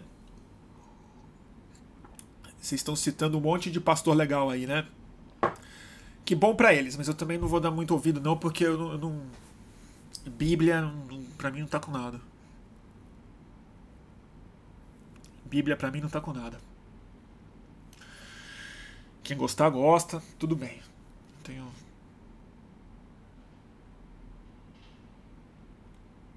Vamos ver.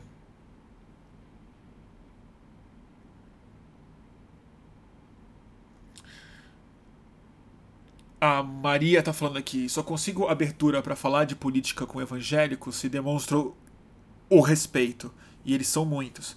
Uh, respeito, sim. Eu acho que existe uma diferença muito crucial e que a gente, no Brasil especialmente, a gente não sabe separar uma coisa da outra. É, pessoas precisam ser respeitadas. Em geral, sempre. Menos quando a pessoa é realmente muito escrota. Aí, sei lá, não, não, eu não preciso respeitar na minha cabeça. Mas assim, pessoas fiéis, evangélicos, católicos, budistas, muçulmanos, as pessoas precisam ser respeitadas. As suas ideias não.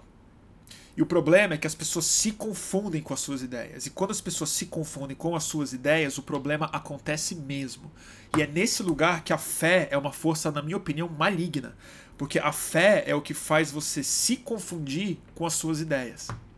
Quando a sua identidade espiritual ou a sua pessoa está, a, está atrelada a uma, no fundo, uma opinião sua, uma ideia sua, é, através do exercício da fé, ou seja, da sua suspensão voluntária das suas faculdades críticas, o que acontece é que você se ofende quando a sua ideia não é respeitada. Só que na minha cabeça é em respeito às pessoas que as ideias delas, quando lhe parecem ruins, é em respeito à pessoa que você precisa atacar as ideias dela. Porque eu acho que é uma falta de respeito com o evangélico que dá dinheiro pro Edir Macedo é não respeitá-lo, você não dizer pro cara que o Edir Macedo é um picareta. Porque você acha que você está respeitando a pessoa e você está respeitando a ideia errada que parasita a pessoa. É desrespeitar a pessoa, achar que ela não tem condição suficiente intelectual de perceber que ela está sendo vítima de um esquema de lavagem de dinheiro e exploração da fé e dos medos dela. Então, toda vez que eu tenho a chance de falar com um evangélico, eu respeito a pessoa ao máximo possível mas eu faço questão de falar. Você sabe do Edir Macedo que ele é que ele fez isso, que ele faz isso. Você já prestou atenção nisso? Você já viu esses vídeos? Você sabe das relações dele com isso, com isso, com isso? E aí, se a pessoa se ofender com isso, você tem que tentar explicar para ela mais uma vez: não é contra você, é para você se libertar disso. E se ela não quiser escutar, aí sim o problema é dela. Mas abandonar o fiel que você vê que é nítido que ele é base de sustentação de um projeto picareta político do qual eu também sou vítima, é falta de respeito à pessoa abandonar ele à mercê do Edir Macedo. Ou do Padre Quevedo, ou do Dom Odílio, ou de quem for. Ou do Guru, ou do Prembaba, do João de Deus. Um monte de gente pedindo respeito, porque o João de Deus tinha um monte de fiel. É bom que os fiéis saibam. Você viu o estupro? Você viu? É em respeito à pessoa que você tem que falar que o mestre dela é um picareta. Eu acho.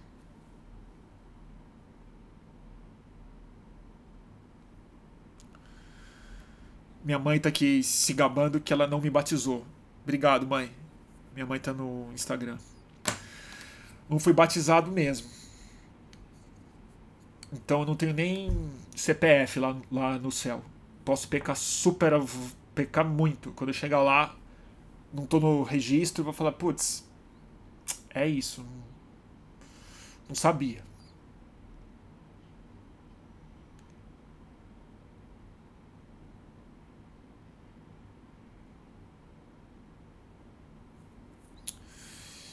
Vamos lá.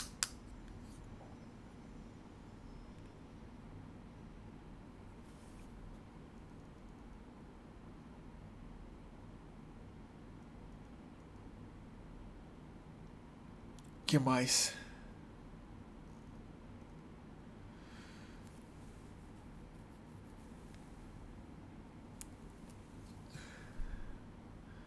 que mais, gente? que mais vocês querem conversar?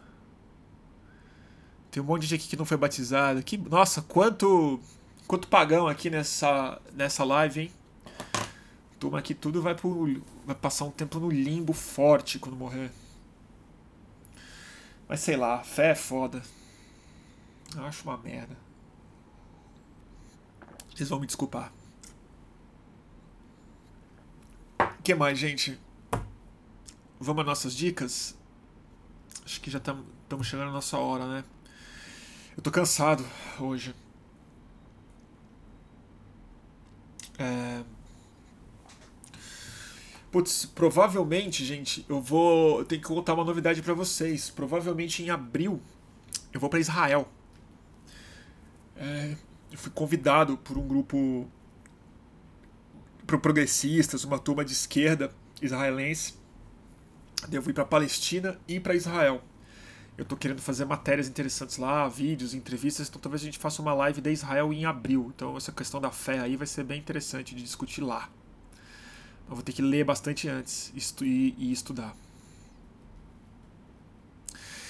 Tá todo mundo me. Eu tô fingindo que eu não tô vendo, gente, mas vocês estão insistindo muito para falar sobre a Sabrina Bittencourt. Não quero falar. Não quero falar. Um assunto muito, muito delicado, não esclarecido. É, é, tem mil discussões acontecendo em privado sobre isso. As pessoas não estão com coragem ainda de publicar o que elas estão discutindo nos grupos de WhatsApp. E é, prefiro não falar. Prefiro não falar. Acho um assunto ainda precisa, precisa saber mais, precisa ver mais, precisa ler mais, precisa entender o que está acontecendo de verdade.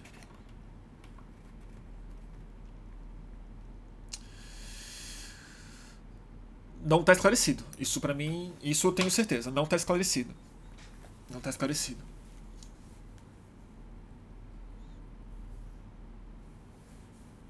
E, e só isso. Eu não vou, não vou dar minha opinião sobre isso.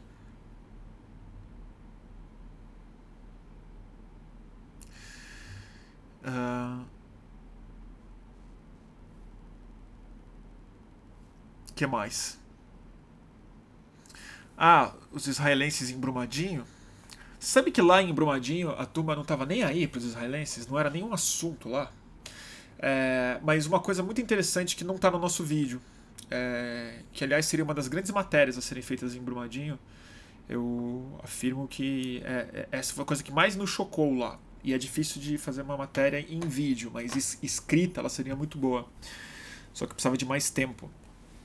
É... Que é a desinformação. Gente, eu nunca vi um lugar com tanto boato, rumor, versão, cada pessoa acha uma coisa sobre tudo e tal. Curiosamente, Israel tinha umas teorias louquíssimas de Israel lá dentro. Mas nenhuma delas era que era propaganda do Bolsonaro, que não sei o que. Era assim. Eu ouvi de gente. Gente assim. qualificada lá. Falando que é, eles achavam que Israel tinha vindo para pegar os HDs da Vale que ficaram embaixo da lama para apagar as provas de que a Vale sabia que o negócio ia vazar. Pra vocês terem uma ideia. Assim, piração. Mas, fora Israel, gente, era cada versão inacreditável que ap aparecia, gente inventando ficções absurdas de que a Vale é de um grande traficante de drogas e um terço é do FHC. Isso de um cara que falava que trabalhava na Vale, estava procurando os corpos com um binóculo. Gente falando que a Vale explodiu a barragem para aumentar o preço do ferro no mundo e, é, e assim era uma loucura e tudo tudo assim. Antissemitismo tinha um pouco. É, o capital dos judeus é que controlava Vale não sei o que e tipo e cada pessoa tinha uma versão própria. Que você vê exatamente onde que é, é a origem psíquica do fake news né? É, cada pessoa tem uma versão interna e ela verbaliza como se fosse fato. Ela logicamente ela conclui uma coisa que tem que ser verdade. E aí me apresentavam como jornalista. Eu gravando entrevista e as pessoas, pimba, mandavam uma dessa e eu assim. O FHC é dono de um terço da Vale. Era uma loucura. E isso era, foi muito impressionante de ver. A tragédia é sem palavras mesmo, assim, é, é muito difícil traduzir a, o tamanho, a força. Eu acho que a gente fez um bom trabalho filmando de cima. Os drones fizeram muita diferença para dar um pouco da magnitude. Mas eu vou te falar, eu, eu digo verdadeiramente, assim, a, a, a cena que mais nos chocou foi indo embora de Brumadinho, que a gente passou por dentro de uma área de mineração não acidentada, sem vazamento de barragem. A mineração como ela é, a normalização da mineração e a relação com a cidade que está colada na área de mineração. É absolutamente chocante. É, assim, é ver um morro sendo comido mesmo, as pessoas em volta, aquele pó de ferro na casa, na pele, na cara das pessoas. Só de passar de carro a gente ficou tudo contaminado por uma, pela poeira da estrada de mineração em que as pessoas moram e a riqueza que é arrancada de lá não é distribuída de nenhuma forma naquela, naquele lugar. Não tem, não tinha escola, não tem hospital, não tem faculdade, não tem é, pujança alguma. É a extração do minério e a, e a.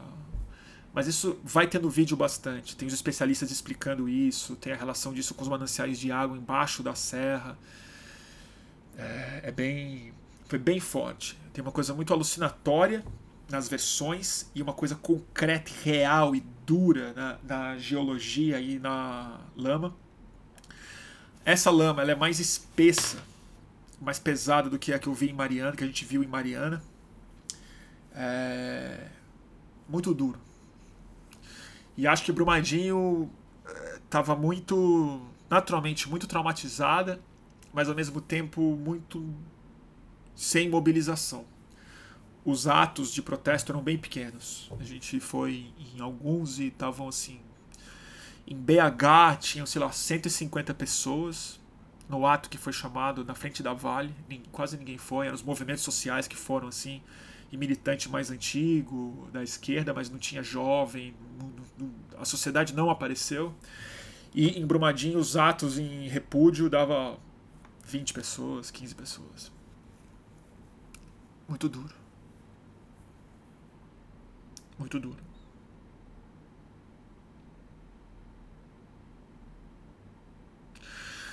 Tem previsão pro vídeo, Bruno? É, acho que sim. A gente vai. Eu pretendo terminar ele até o final de semana. Então, provavelmente. É, tem uma entrevista que eu ainda vou fazer para o vídeo que não está pronta, que eu vou fazer na quinta-feira, que vai ser o material que eu acho que vai finalizar o vídeo. Uh, e eu devo finalizar ele no final de semana. E aí acho que segunda-feira a gente posta ele no ar e a gente pode fazer uma live em função do vídeo. Aí eu não sei se vai ser um vídeo longo ou dois, três vídeos diferentes, com tópicos diferentes. Aí vou ter que ver o material inteiro na minha frente e, e, e decidir. Tá bom? Uh, vamos mudar de assunto? Vamos falar de coisa boa? É, não quero me demorar muito mais, então eu vou começar das nossas dicas do dia. E eu acho que eu tenho falado de muito de livro, de muitos livros, né? E ninguém tem tempo de ler dois, três livros, né? Por live. É, então eu pensei um livro, um filme e um disco hoje.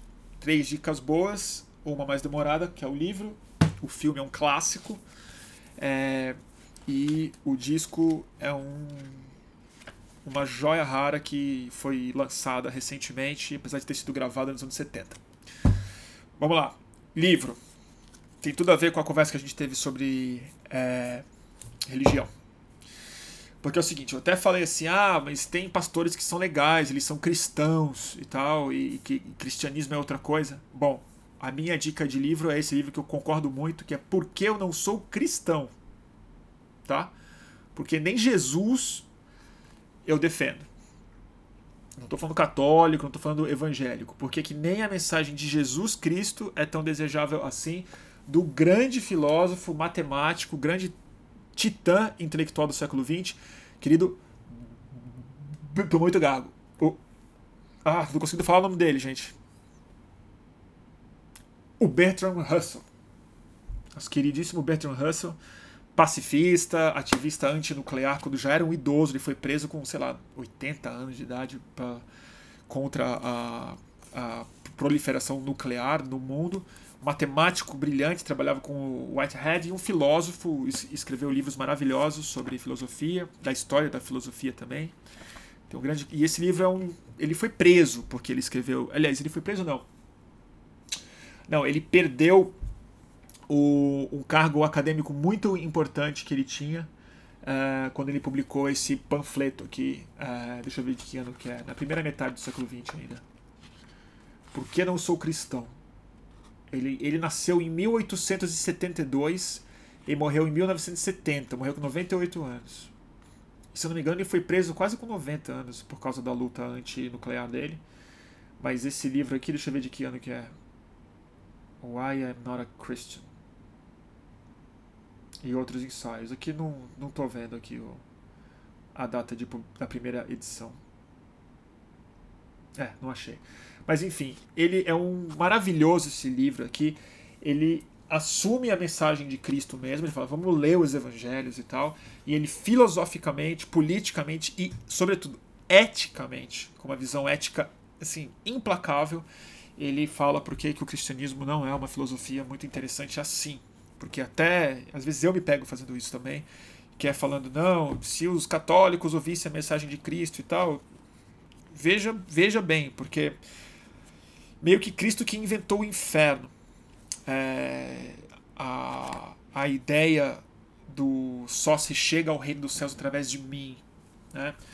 É, a ideia apocalíptica mesmo do mundo, que o mundo estava próximo, próximo a acabar, né? e que só havia um caminho, que é a renúncia completa é, de alguma forma da sua individualidade e tal, e do amor é, incondicional a todas as pessoas. E tem um argumento filosófico muito poderoso para falar que isso não só não é possível, como não é muito desejável. É um argumento meio anti, antiético. Coloca o ser humano numa situação de submissão uh, e, e de não assumir uh, certas partes da natureza humana, não como o diabo, como indesejáveis, mas como forças que precisam ser reconciliadas dentro de si mesmo. Bertrand Russell, porque não sou cristão, já que o tema, já que eu estou sendo bem herege hoje. E para completar, é, para compensar, para não achar que eu sou um ateu é, materialista, os filmes, um, um, clássico, muita gente já viu, mas eu acho que vale a pena rever, porque mudou muito de 10 anos para cá a situação do mundo e acho que o recado que o nosso querido Joseph Campbell deu nessa série de entrevistas aqui é, é, fazem muito sentido hoje em dia. O Poder do Mito. A série de entrevistas que o grande Joseph Campbell deu para o Bill Moyers. Né? Bem que esse aqui, eu não sei se esse aqui é entrevista para o Bill Moyers ou se é. Ah, é, é essa aqui sim. É a série de horas de entrevista que deu origem àquele livro que ficou muito famoso, O Poder do Mito. Eu tenho em algum lugar aqui. Não tá aqui embaixo, tá, acho, que tá na, acho que tá em cima. Mas nesse caso o filme é melhor que o livro mesmo, porque a, é, o livro é uma síntese do que está dito aqui. O Bill Moyers é um dos repórteres mais legais dos Estados Unidos. Ele ainda é vivo, toca um programa muito bonito e progressista hoje em dia. Um cara muito preocupado com a saúde da democracia nos Estados Unidos. E fez essa série de entrevistas onde o maior naquela época, o maior especialista em mitologia, é, explica mais ou menos a função, é, o que há em comum entre os mitos, o que não há em comum entre eles, a diferença do, é, da mitologia do Oriente e da do Ocidente.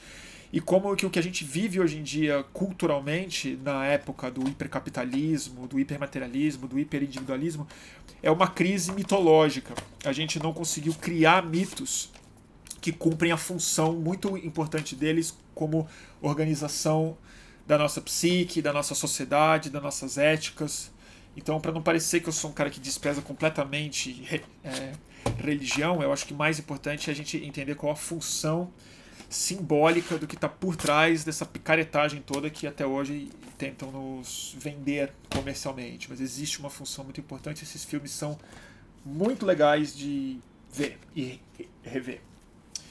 É, e acho que já que temos um presidente que se diz mito, vamos entender de onde vem essa, essa palavra, no mínimo.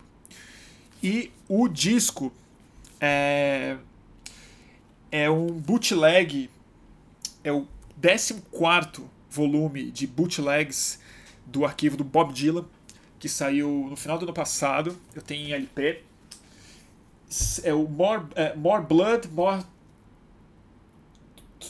Tracks. More Blood, More Tracks.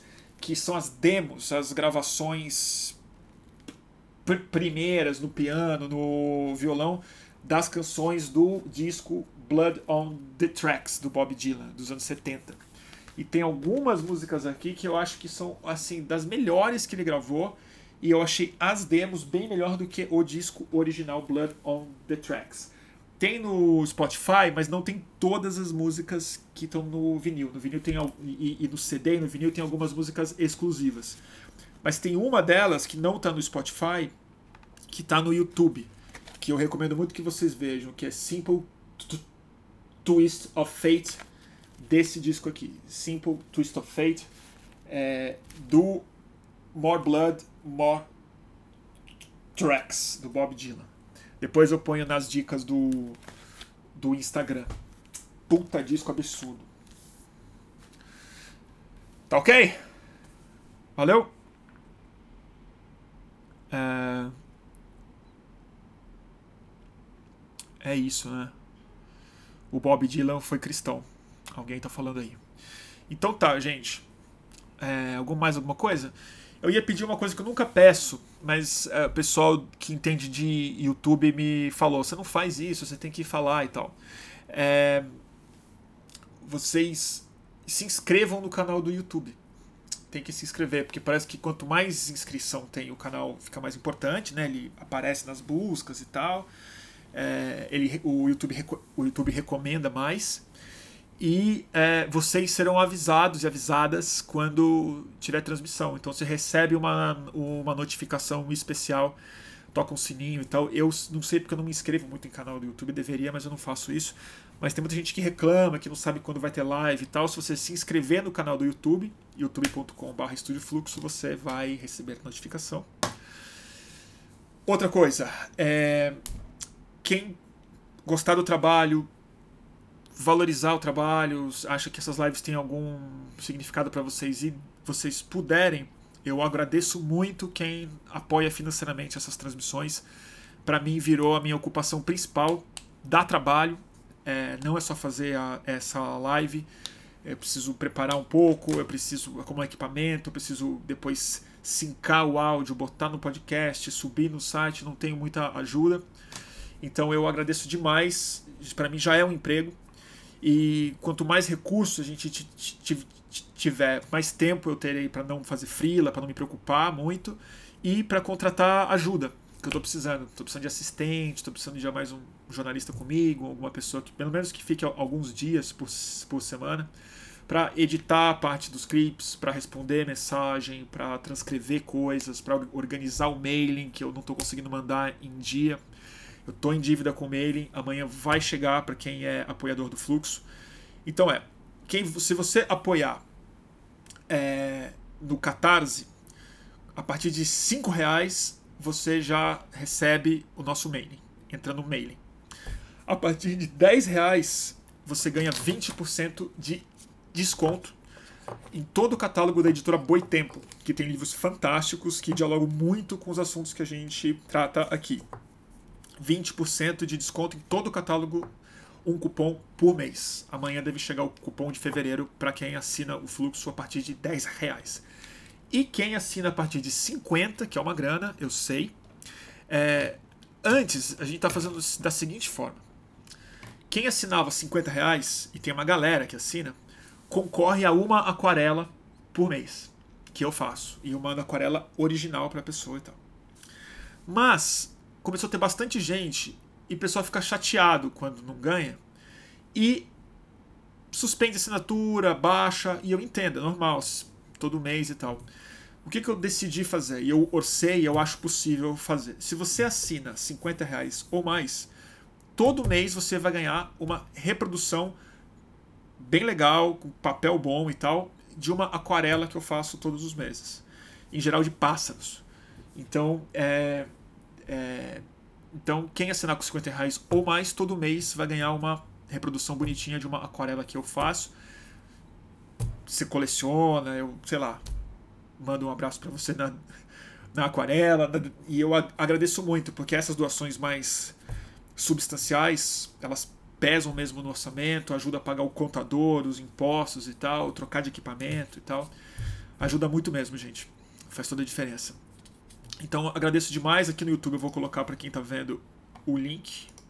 Daqui mantém o fluxo. No Catarse, catarse.me barra mantenha o fluxo. Tá bom? Tá no meu link da bio, aqui no Instagram tem também. Gente, é isso. Depois eu, eu, eu leio mais os comentários de vocês. Eu sempre leio quase tudo que vocês comentam depois que acaba. Porque antes não dá, né? Senão não falo, fico lendo tudo. Tá bom? Tem muita gente que já apoia, eu agradeço demais. O Ed fez o favor de colocar aqui o. O, o Paulo só consegue apoiar a partir de 5 reais. Cara, tá ótimo 5. Obrigado mesmo. Tá bom? Então é isso, turma. Alguém tá falando, se fizer uma de o Quero Quero, ela assina hoje. É, é um bom passarinho para fazer o Quero Quero mesmo. Eu gosto dele. Eu vou fazer uma de Quero Quero então. É, eu não, vou te falar, não vai ser a desse mês, porque desse mês já começou e é é uma outra saíra. Eu tô fazendo uma série de saíras que são os passarinhos muito lindos, tipo os tangarás. Tem, tem sete cores, a ferrugem, a cara suja, a preciosa. Então eu tô numa de terminar a série de saídas, mas eu faço o quero quero pra, pra logo. Tá bom? Então tá, gente. Eu vou desligar aqui. Turma do YouTube, muito obrigado. E a gente se fala nos próximos dias. Essa semana vai ter mais alguma live, tá bom? É, então, provavelmente na quinta-feira. Hoje é terça, né? Quinta-feira eu faço uma live. Tá bom? Mandem sugestões de temas e teremos. Tô vendo uns convidados legais para a próxima semana. Mas essa semana eu vou ter que editar o vídeo. Turma, muitíssimo obrigado a todo mundo que nos acompanha.